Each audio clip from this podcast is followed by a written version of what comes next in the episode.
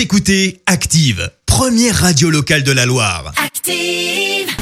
Maintenant, l'actu média et les audiences télé sur Active. À 9h30, on parle télévision à la radio avec Clémence Dubois-Texero et avec les audiences. Pour commencer, Alice Nevers s'est imposée hier soir. Ah Oui, finale de la, de la saison diffusée sur TF1 avec notamment un épisode tourné sur l'île de Noirmoutier qui a attiré plus de 5 millions de personnes, euh, soit 23% de part d'audience. Derrière, on retrouve France 3 avec le film Les 7 mercenaires et puis sur la dernière marche du podium, M6 et la série 911 Lone Star qui a rassemblé euh, 2 millions de personnes pour les premiers épisodes. Netflix devient une chaîne de télé. Et oui, la plateforme a lancé un nouveau service direct. Alors, ce n'est disponible que pour certains abonnés.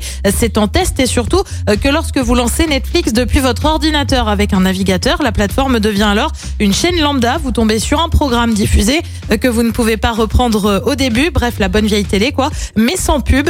Décision prise en fait par Netflix uniquement en France, pays où, je cite, la consommation télé traditionnelle est très populaire. Une option qui évite aussi tout bonnement de choisir un service qui devrait toutefois se généraliser à l'ensemble des abonnés euh, dans le mois de décembre. Et puis euh, Claude de Colanta, tu sais le mec qui compte le plus de victoires dans l'émission, qui remporte tout, que tout le monde aime, mais qui gagne quand même pas à la fin. Et ben lui, et ben il a fait un bad buzz. Tout part en fait d'une photo de lui sur les rails d'un train pour annoncer sa participation à une course. Seulement voilà, il a été interpellé. Il est interdit d'entrer, de pénétrer dans les Oh emprises ferroviaires, euh, surtout pour ce type de photo. Écrit un internaute. Réaction dans la foulée euh, de la SNCF qui a rappelé les sanctions possibles. Pour info, c'est quand même 6 mois d'emprisonnement et 3750 euros d'amende. Ça commence à faire.